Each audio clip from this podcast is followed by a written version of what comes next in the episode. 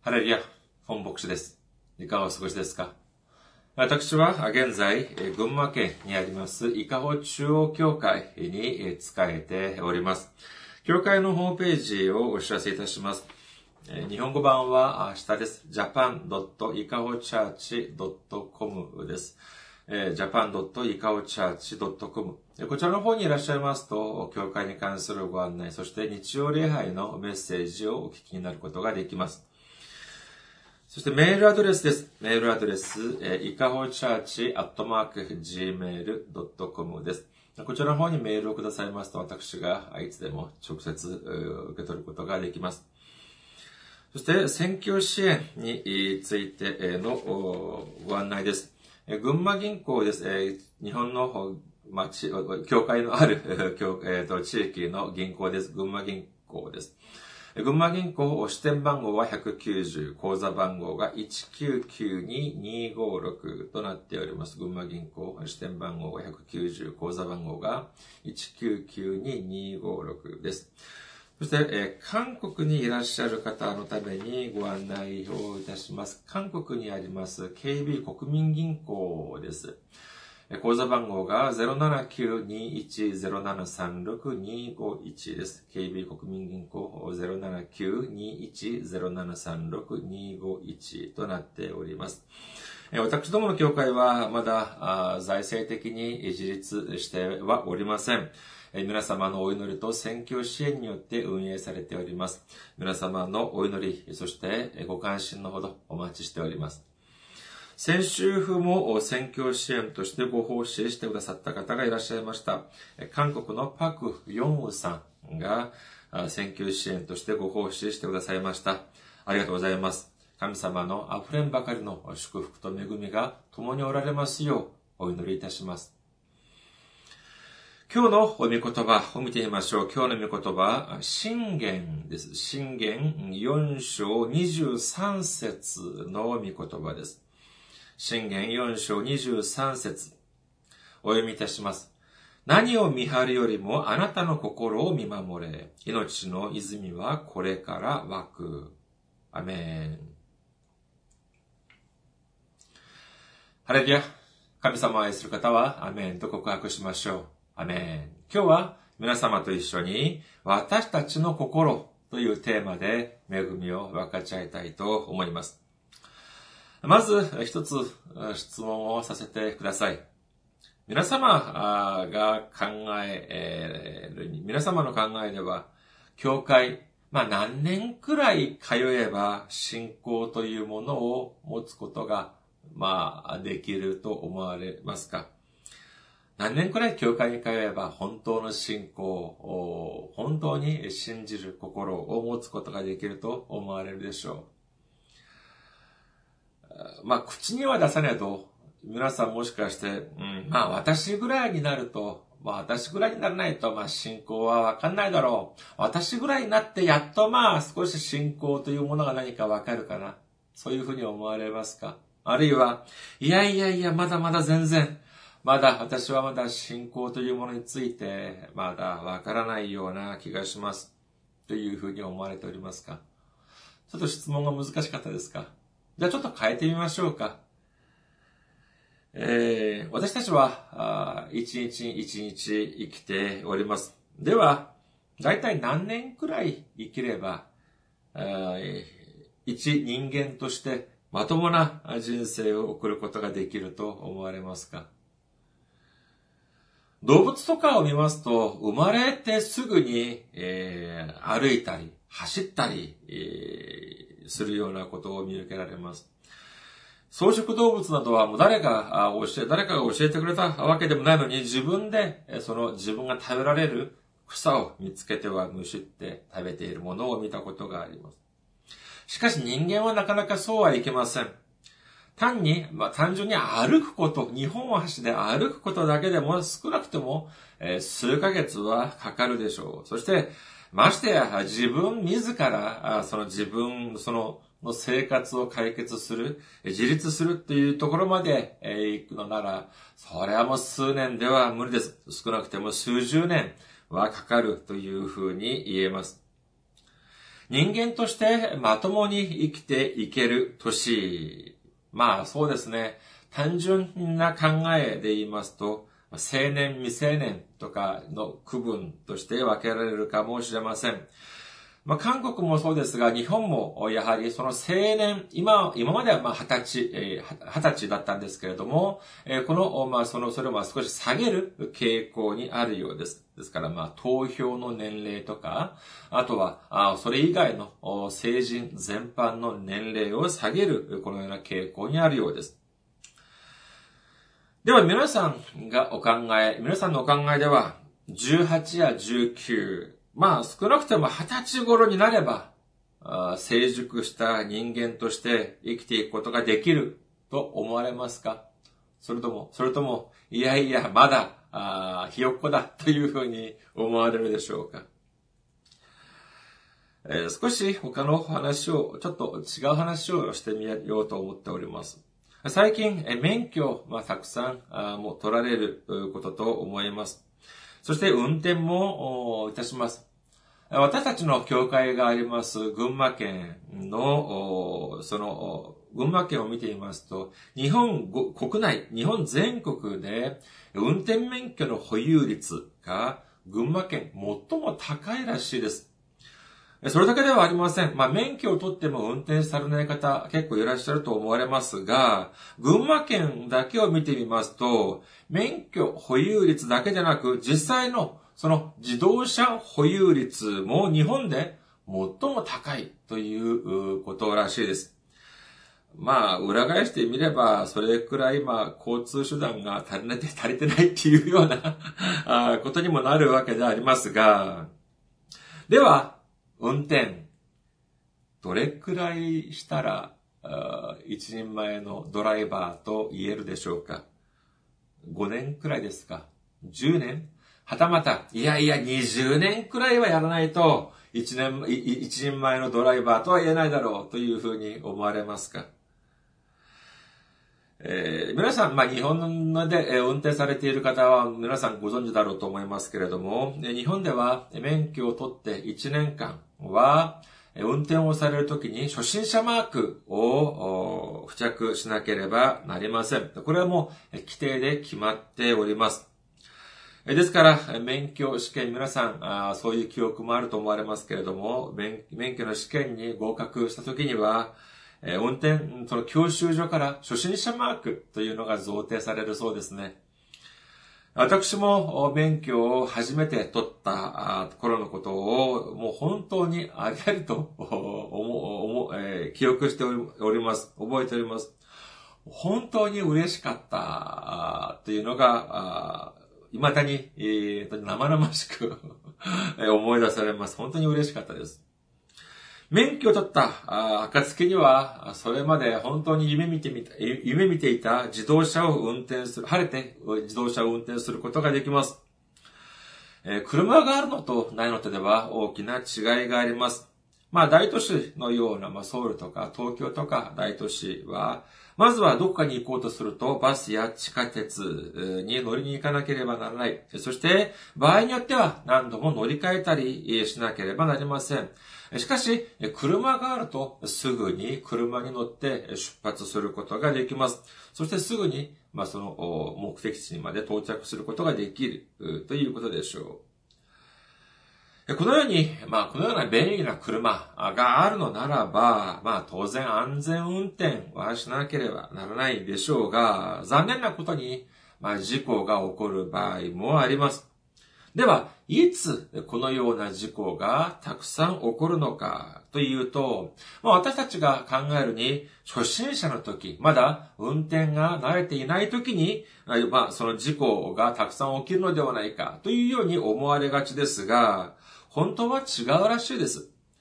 専門家、まあ、その、まあ、駐車とかをするとき、いや、まあ、カーブとかのときにですね、少し、まあ、傷をつけたり、いや、これは、まあ、事故までとは言えないでしょう。まあ、愛嬌って言いますか、まあ、勲章ってやつと、まあ、飛躍、えー、かもしれませんけれども、えー、本当に、今申し上げる事故というのは、それこそ大きな、あ被害がある、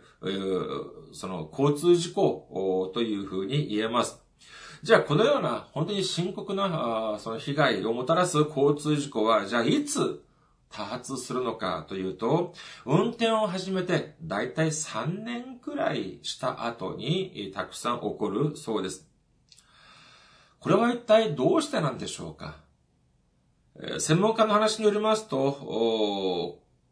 次のような理由だそうです。はじめは免許の取り立ての頃は、本当に運転をするときに気をつけて運転をします。スピード違反もしません。規定のスピードだけを出します。そして、一時停止の時はきちんと一時停止をします。そして、右も左もよく見て運転をします。まあ、それこそ、まあ、ちょっと、あの、ミスで、えー、それ引っかいたりするときはあれ、あ、あれ、あれど、大きな事故は起こさないそうです。しかしながら、その3年ぐらい経つと、ああ、少し運転が馴染んできます。カーブなんていうのも全く問題はありません。車線変更ももうすぐにできます。高速度、高速に乗って速いスピードで走るときは本当に気分がすがすがしいというような方もいらっしゃるでしょう。それこそ車と自分が一体になった、一つになったような気がするそうです。しかし、まさにその時、本当に上手に運転ができると思ったまさにその時、大きな事故が起きる確率が高い、最も高いと言います。そして、もう、これはもう言語道断でしょうけれども、飲酒運転なんていうのもどうでしょうか？初心者運転の時に飲酒運転をする、なかなかこんな猛者はいないでしょう。普通、まあ、飲酒運転をする。これはもう絶対にあってはならないことでありましょうけれども、飲酒運転をする人はどうでしょうか？初心者運転。いや、違います。とても自分の運転に自信がある。キャリアも結構長い方が、そういうことをされる方、方が、そういうことをされる時があります。そういう方はどういうふうに思われますか？いやいや大丈夫だ。私は運転には自信がある。酒酒も俺は自信がある。っていうふうに言って、えー、そして、えー、酒を飲んで、そして、あってはなろうか、あ、あってはならない、その、飲酒運転などをしてしまうということなのであります。まあ人間が、まあそう人が、そう、まあ生きて、えー、その人の人生の中でですね、あまりにもまあ卑屈になって、え気弱な人生を送るものも、送るのもいかがかとは思いますが、しかし、あまりにも自信に溢れて、えー、そういうふうに生きていくというふうになると、それは自信ではありません。それは傲慢になってしまうのであります。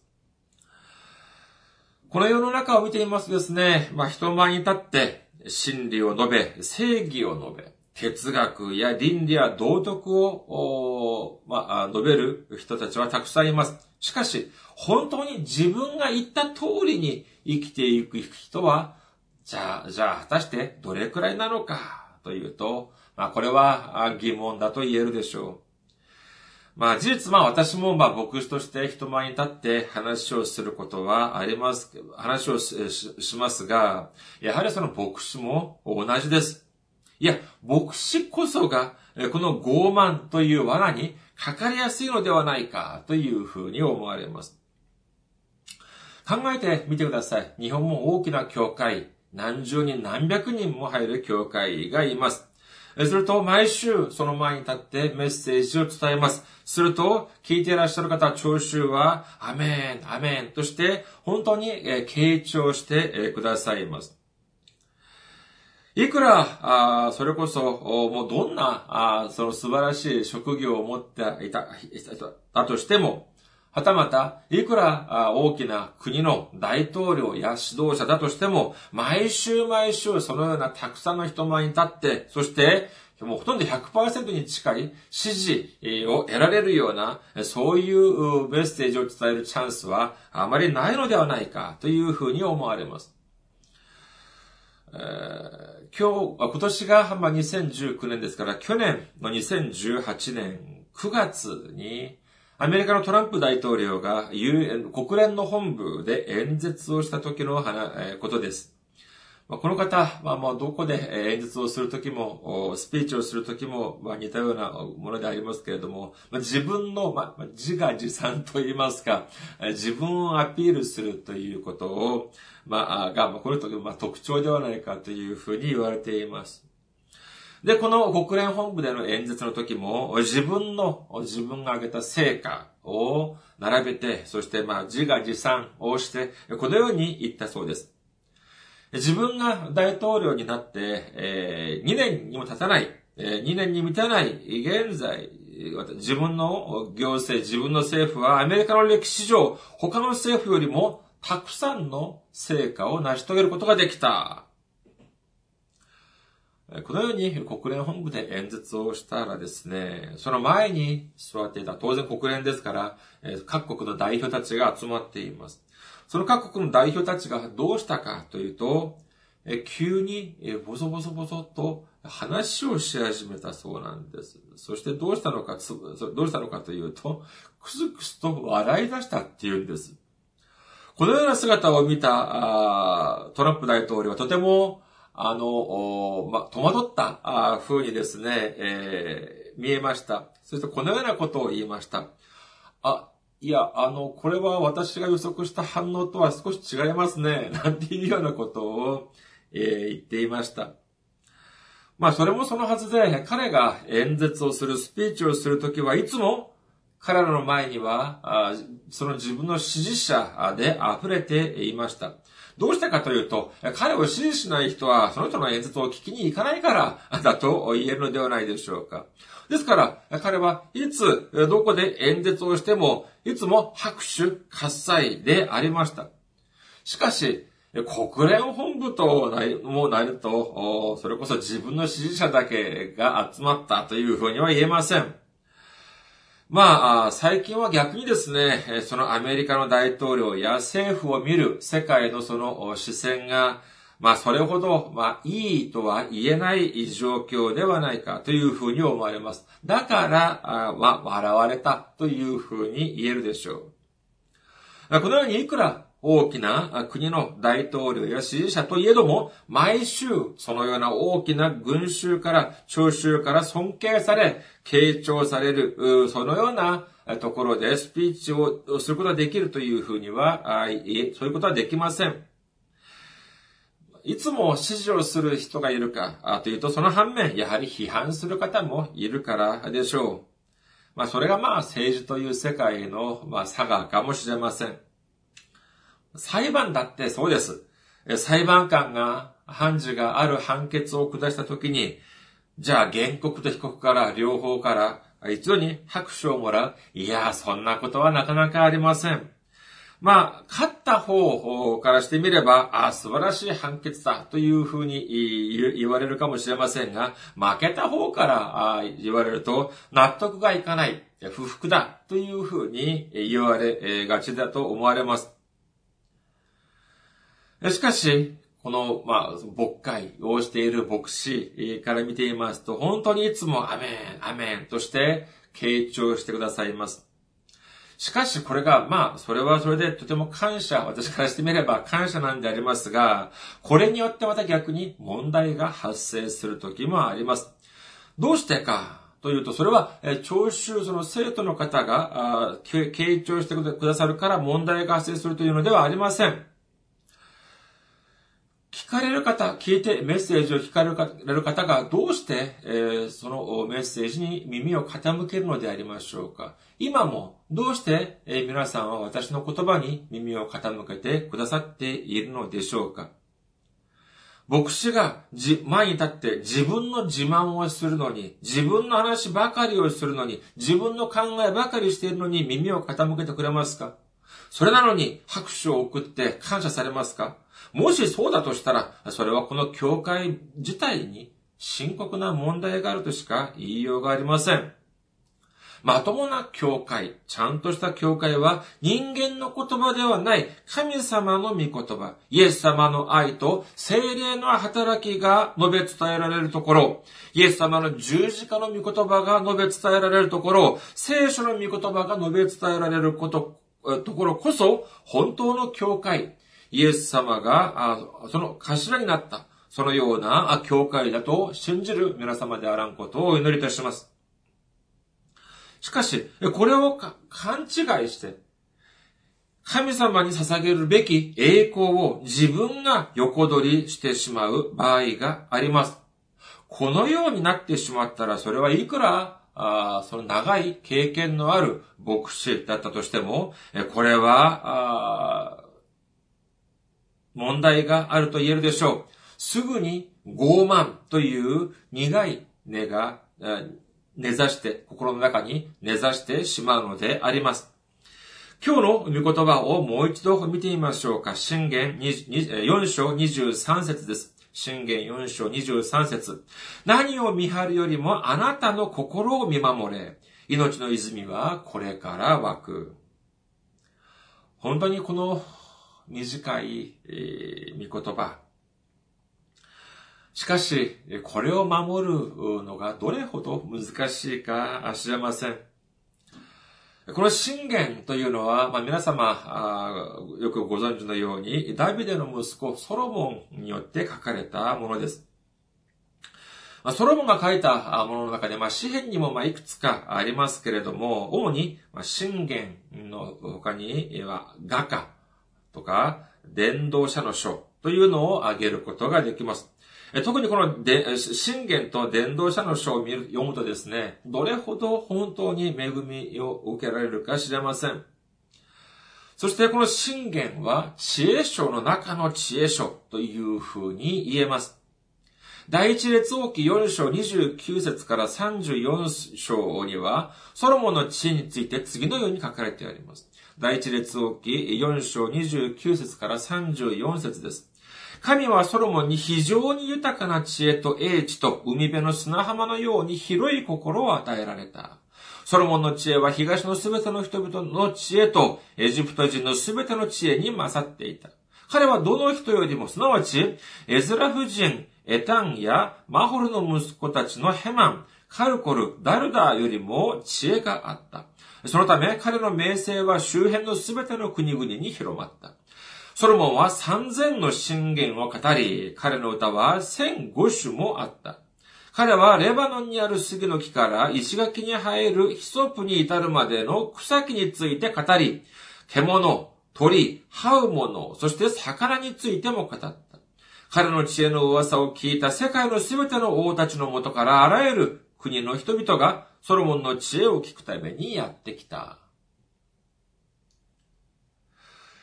これはもう神様が溢れんばかりの知恵を与えてくださったからこそ、このような大きな成果を残すことができたと言えます。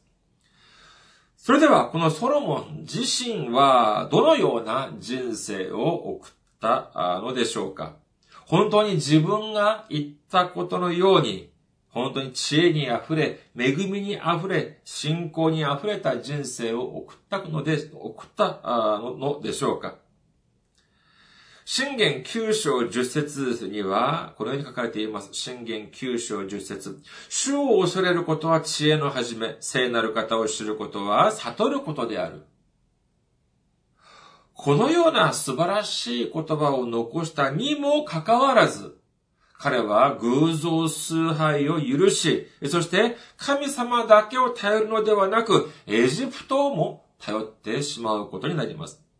この聖書に出てくるこのエジプトというのは、実際に単にその国自体を指すだけでなく、この世の中、つまり信仰とは別の信仰とは相反する世の中ということを指したりもします。ですから、自分は、この主を恐れ、主を頼れというふうに言っておきながら、じゃあ、当の自本人はどうしたのかというと、この世界、世間、えー、を頼ってしまったという、この二重的な矛盾する姿を見せたというふうに言えるでしょう。結局このことによってどうなったのかというと、これによって神様の怒りを買ってしまいました。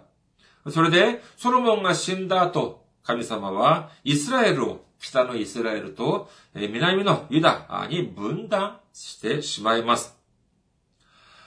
まあ、ソロモンもこのようなありさまだったのに、じゃあ私たちはソロモンより上でしょうか？いえいえいえ、ソロモンの足元にも及びません。なのに、ソロモンよりもっとうまくできるでしょうか？これはなかなか至難の技であります。第一コリント人の手紙10章12節には次のように書かれております。第一コリント人の手紙10章12節ですから、立っていると思うものは倒れないように気をつけなさい。この聖書にはですね、このように、いつも安心してはならない。えー、本当に、えー、油断してはならない。いつも緊張感を持っていなさい。という言葉がたくさんあります。先に申し申し上げましたように、この大きな交通事故というのは、私たちの運転が不慣れな時ではありません。私たちが油断をした時に起こりやすいというのを私たちは忘れてはならないでしょう。ではまた、その人間、人の話にちょっと戻ってみましょうか。私たちはどれくらい、何歳くらいになればちょっとまともな人生、納得のいくような人生を送ることができるでしょうかまあ私を基準に考えてみると、40代ではないような気がします。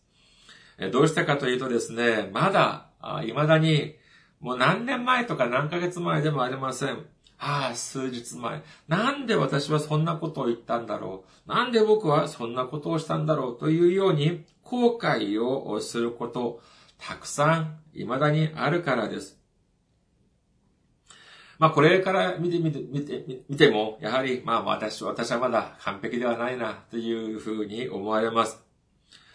まあ後悔をするっていうこと自体が、まあ悪いとは思いません。まあ人によっては後悔は良くないというふうに言われる方もいるようですが、私はそのようには思いません。後悔をするから反省ができるのであって、反省をするから改善することができるというふうに思うからです。ではまたお伺いいたします。繰り返しお伺いします。皆様何歳くらいになれば人間として成熟した人生を送ることができると思われますか？私から言わせるとですね、私たちの人生、本当は一生ずっと初心者運転ではないか、そういうふうに思われてなりません。これは単に、えー、ちょっと、まあ、刻ぶっていったのではありません。本当にそういうふうに思われるんです。先ほど、初心者マーク、運転の初心者マークを申し上げましたが、私たちの人生はどうでしょうか？まあ自動車の場合は同じ車を2年間、3年間運転すれば、まあ上達するでしょう。どうしてかというと自動車はそのまま同じものだからであります。しかし人間はどうでしょうか？例えば私が、えー、今年30だとしましょう。もし今年が30で来年も30、再来年も30だとしたら、まあその30という人生を送りながら少しは上達することがあるかもしれません。しかし、30という年の初心者マークを剥がそうとすると、その次はどうなりますか？そうです。31というまた新しい初心者マークを貼らなければならないんです。これは30、40に限らず、まあ、少し生意気なことを言わせていただきますと、70、80、90歳、やはり同じではないかというふうに思われます。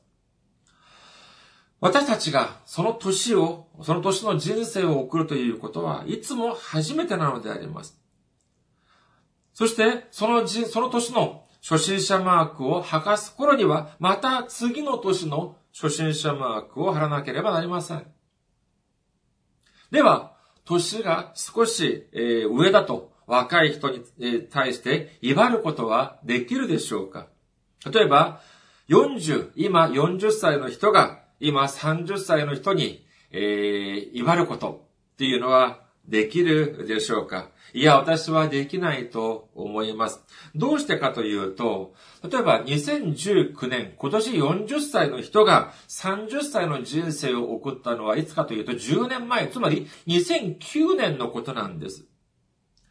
その人が2009年に30歳という人生を送ったかは知れませんが、2019年に30歳という人生を送ることについては、やはりその人自身もわからないからなんです。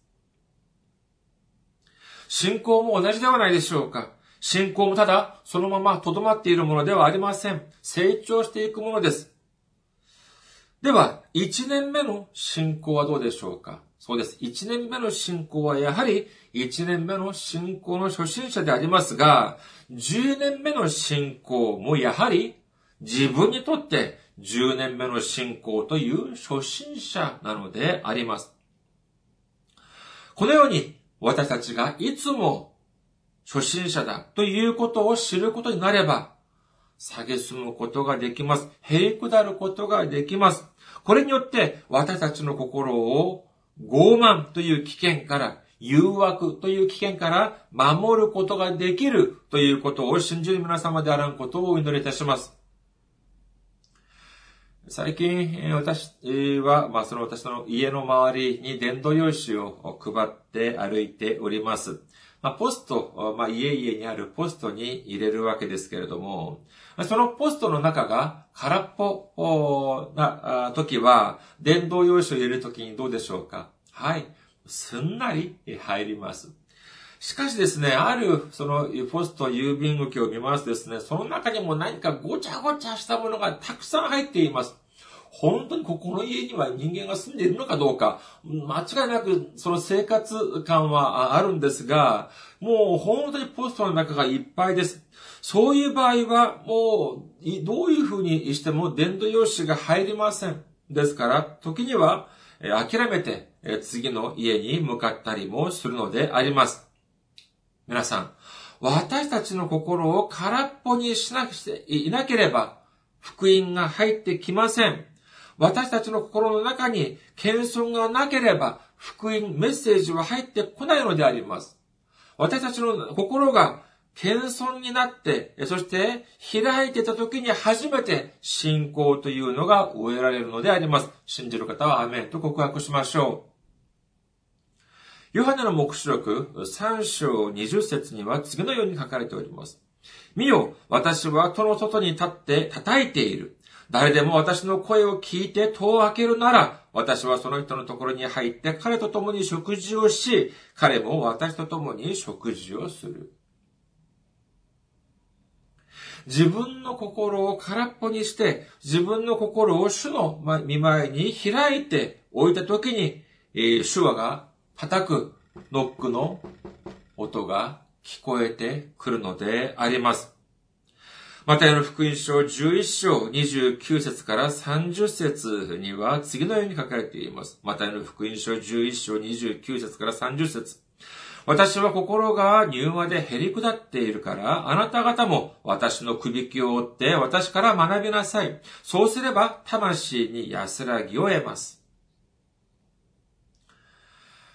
私たちは、私たちが、自身が未だにまだ初心者だ、初心者運転だということを悟って、私、私たち自身の心を空っぽにして、へりくだった姿で神様に仕え、そして隣人たちに仕える、な、仕えながら一日一日生きているときに、自分たち、私たちの心の中にイエス様を迎える、入れることができ、そしてイエス様と共に喜びと平安を享受することができる皆様であらんことをお祈りいたします。ありがとうございます。また来週お会いしましょう。